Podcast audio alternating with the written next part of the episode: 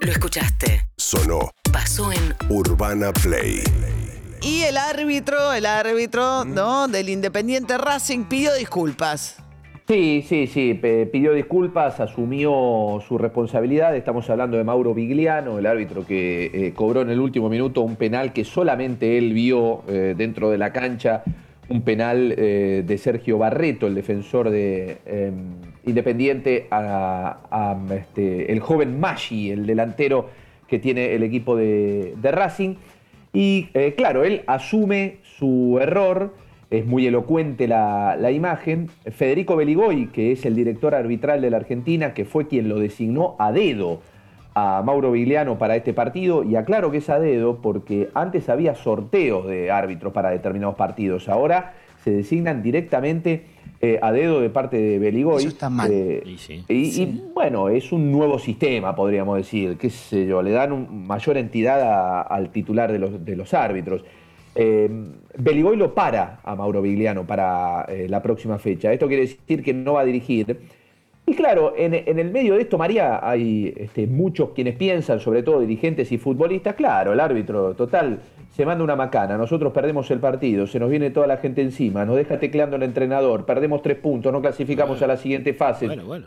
Y el, y el árbitro y el árbitro solamente no dirige una fecha. Porque la gente siempre es muy desconfiada. muy- Sí, de- eh, la gente es desconfiada, es desconfiada respecto de ciertas reglas. Esto es, es- es- es la verdad, pero a ver, que el árbitro no dirija es perder dinero, que el árbitro no dirija es perder prestigio, es empezar a dirigir partidos de, de menor calibre. Eh, no, no, no es eh, moco de pavo, como se dice habitualmente, que el árbitro este, sea parado. Ahora, Eh, Vigliano, de- a mí me dio. Él dice, ¿no? Es una fracción de segundo, tienen que entender, entiendo lo que entiende el hincha, no me quiero victimizar, pero dice, me dieron ganas de pedir disculpas, hacer un pozo y meterme. Eh, pero es un partido de fútbol. eh, Chicos. Yo te voy a ser sincero, yo ¿Qué? escuché, escuché toda la, la entrevista a Vigliano. Eh, la de hacer un pozo y meterme no la escuché. ah, No la pues escuché. está mintiendo Con O'Donnell. lo, con lo cual yo no puedo dar crédito que en los 15 minutos que habló Vigliano haya Se dicho eso. que todo eso era mentira. ¿Dio una sola nota, Vigliano?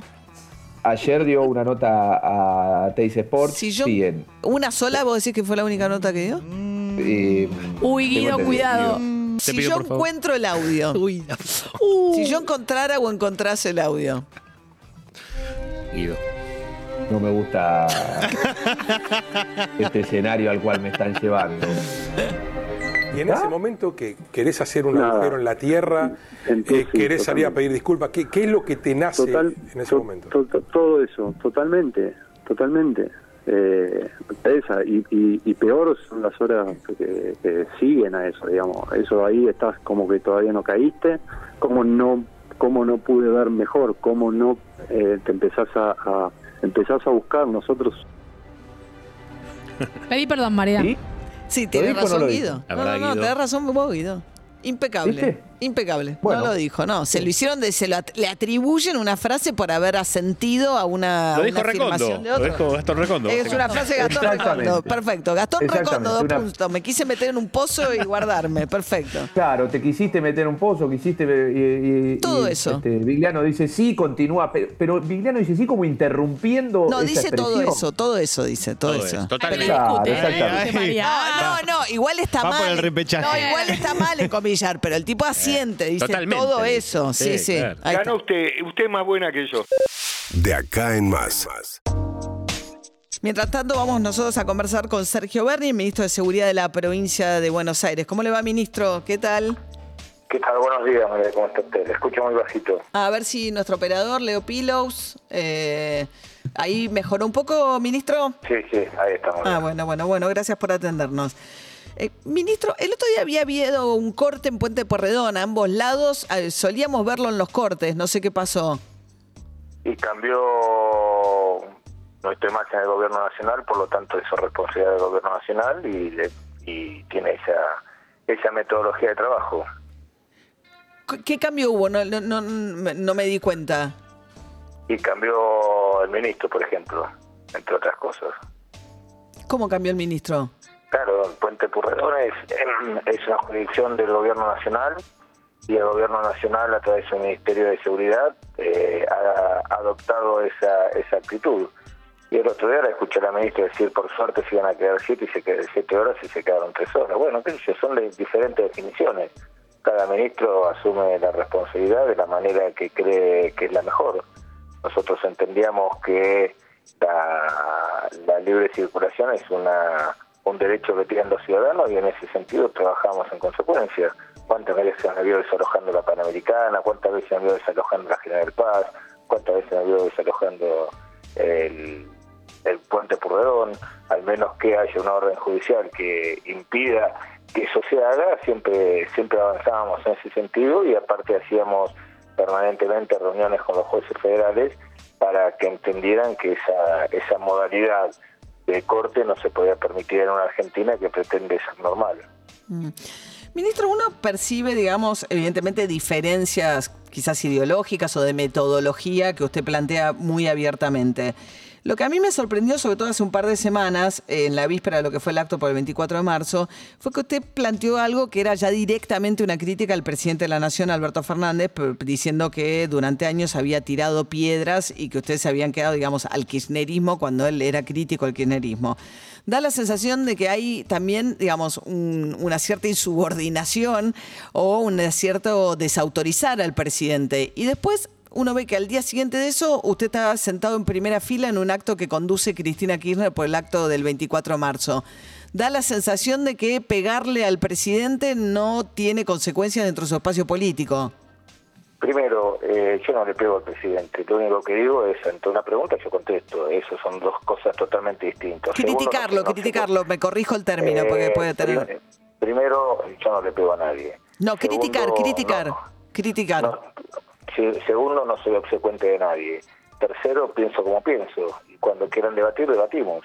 Y cuarto, a veces no es que pienso distinto al presidente, sino que yo creo que el presidente le miente en materia de seguridad. Este, ¿Le mienten o miente? No le entendí, perdóneme. Yo creo que al presidente le mienten, porque no puede ser que tengamos los problemas que tenemos con las fuerzas federales en la provincia de Buenos Aires, que vienen arrastrándose hace varios meses. Pero bueno, es un problema y es una decisión del presidente en la provincia de Buenos Aires las fuerzas federales no están no están desplegadas como dice la ministra que están, no están coordinadas como dice la ministra que están, es una mentira eh, y además, bueno, usted lo, ha visto, la ministra diciendo que coordina con los intendentes en vez de con la provincia de Buenos Aires. Usted sabe que los intendentes no tienen ningún mecanismo de injerencia para poder coordinar la policía de la provincia de Buenos Aires con las fuerzas federales eso genera un trastorno en una, en una provincia que además de atravesar la pandemia viral, tiene una enfermedad endémica que es la inseguridad. Entonces, cuando nosotros decimos lo que decimos, lo decimos porque eh, tenemos un compromiso con los bonaerenses, tenemos un compromiso con la sociedad que tiene que ver con... Mire, usted me preguntaba diferencias ideológicas. Las diferencias ideológicas que puedo tener con la ministra de Seguridad de la Nación son mínimas si, al lado de las diferencias ideológicas que puedo tener con el gobierno de la ciudad. Sin embargo, yo con el gobierno de la ciudad me siento todas las semanas y trabajamos y trabajamos eh, permanentemente articulando de un lado y del otro la General Paz y prácticamente trabajamos como si fuera una sola policía. Sin embargo, eso no lo podemos hacer a nivel nacional y me parece que hay algunas eh, hay algunos funcionarios que anteponen sus, sus intereses personales o sus caprichos por, eh, personales por el por encima de y por delante del bien del, del conjunto de la sociedad. Bueno los bonaerenses, no somos los bonaerenses no somos tontos los bonaerenses tenemos memoria y bueno este sabremos lo que tenemos que hacer. Este son definiciones que ha tomado este este ministerio de Seguridad de la Nación y bueno. Pero el Ministerio de Seguridad usted entiende que el Poder Ejecutivo es unipersonal, en todo caso es el presidente de la Nación y el poder está delegado en Sabina. yo creo, yo creo que no le dicen la verdad al presidente. Le dicen, un, le dicen que hay tal o cual cantidad de gendarmes, le dicen que pueden articular perfectamente. Mire, usted no, no, de seguridad obviamente no conoce nada, como yo no conozco el periodismo. Su profesión es el periodismo. Si le hago una pregunta, ¿usted se cree que el gobierno nacional puede coordinar seguridad a través de los intendentes, eso es una locura, eso es eso es este faltarle respeto a los bonaerenses y mentirle al presidente, el presidente no tiene por qué saberlo, pero si bueno, cualquier persona que pueda creer que puede coordinar la seguridad a través de los intendentes, me parece que está mirando está mirando otra película. ¿No hubo nunca una conversación con Kisilov en que el gobernador le dijera, Sergio, baja un poco los decibeles, no hagamos esto público, eh, hay mucho Mire, malestar en casa de gobierno? El, go- el gobernador, cuando nosotros asumimos, nos ha pedido una sola cosa, que defendamos los intereses de los bonaerenses. ¿Se lleva bien con, con Kisilov? Porque uno pensaba a priori que ustedes son como ideológicamente vienen de lugares distintos. Cuando me preguntan eso, yo siempre contesto exactamente lo mismo. La política y la gestión no es un club de amigos. Ya tuvimos un club de amigos hace cuatro años y así no fue. Este, la gestión tiene que ver con asumir responsabilidades, con estar permanentemente, eh, como decíamos recién, defendiendo los intereses de los bonaerenses en las áreas que a cada uno le competen. Pero se llevan a bien. mí, la seguridad, mire, no es una cuestión de llevarse bien. Si el gobernador tuviera eh, algún inconveniente, obviamente Mm. que tiene toda la potestad para poner y sacar los ministros que crea necesario. ¿Y Somos ministro, usted habla con, de- habla con Cristina Kirchner Sí, claro, hablamos con Cristina. Por frecuentemente? ¿Cómo? ¿Frecuentemente? Las veces, las veces que la vicepresidenta le necesita. Está bien, pero es frecuente. No sé qué le llama frecuente, pero tampoco creo que eso sea un tema este, relevante para una situación por la, en la cual estamos atravesando. Eh, ¿Qué situación estamos atravesando? Usted hizo un llamado muy dramático a un cierre total por tres semanas. El año pasado, en marzo, eh, teníamos apenas 30% de contagios promedio este, por día en el AMBA y teníamos apenas el 9% de las camas de terapia intensiva ocupadas y fuimos a una cuarentena estricta. ¿Cómo hoy que no tenemos camas y tenemos más de 15.000 este, contagiados por día, 19.000, vamos vamos a seguir alegremente haciendo lo que hacemos por el temor a las encuestas o el temor a lo que pueda pensar la gente. Quien gobierna tiene una responsabilidad de gobierno que es cuidar el bien común y no hay nada más preciado y no hay bien jurídico mejor tutelado para la Constitución Nacional que la vida. No tengo ninguna duda que hay que cerrar tres semanas, por, por lo menos tres Bien. semanas, y la verdad que tiene que ser, no podemos estar que esto sí, esto no, la cuarentena es cuarentena si no es cualquier cosa. De acá en más, con María O'Donnell. ¿Qué pasó, Flora? Ayer era trending, trending topic en, la, en Twitter. Cuatro palabras básicamente. Cuatreros, vacunos, Alperovich y eh, Álvaro Lamadrid, ¿no? Eh, ¿Qué pasaba? Hubo una confusión con una noticia que leyó Álvaro Lamadrid. Sí, Álvaro Madrid es un diputado del PRO, es uno de los duros del PRO. Este, Ah, es uno que va mucho a ciertos programas de tele. Sí, Se es un- escandaliza un montón. Es como Nuevo Iglesias. Sí, sí, sí, es una, especie, Fernando Iglesias. es una especie de Fernando Iglesias. Dios Ok. mío, sí. Claro, bueno, le- eh, hay un título en una noticia que dice: Encontraron en un campo del senador José Alperovich 200 vacunos robados. ¿Cómo? Ah, Sí, pero ahí, por eso te digo que era trending topic cuatrero, ¿no? Está bien, ¿se robó los vacunos? A ver, hay una causa sobre una, un robo de 3.500 vacunas. Es el robo más grande de, de cabeza de ganado de, de- de la Argentina. Y, y le encontraron, eh, encontraron en un campo que es de Alperovich, eh, en, en Santiago del Yo Estero. ese día estaba vestida de gaucha. No, pero no lo encontró Patricia Burri, sino que lo encontró la justicia. Le dijeron, estos, estos, estos Estos 200 vacas que están acá son de las que se robaron. son de las 3.500 que es... cebada, girasol y trigo. No, no, no.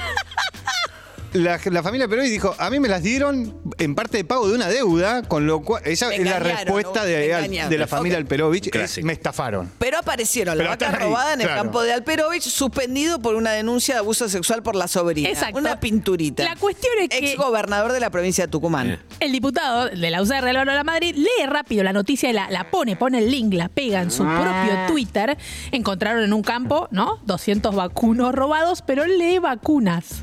Entonces pone, Ah, increíble lo que hizo el gobierno con el plan de vacunación, en un contexto en el cual compraron pocas vacunas fruto de una decisión política que privilegió la ideología y los negocios por sobre la salud.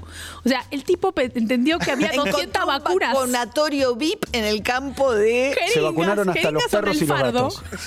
Era de Astosa la vacuna. Ahora, eh, Alperovich obviamente es peronista. la. Ahora, ¿cómo? Vos fíjate lo que es el sesgo de confirmación, ¿entendés? Claro. O sea, la noticia que esperás encontrar eh, hace tal cosa que en lugar de vacunos, leas vacunas. Sí, de hecho en la foto hay vacas, o sea, realmente el tipo... Bueno, no le pida que se detenga.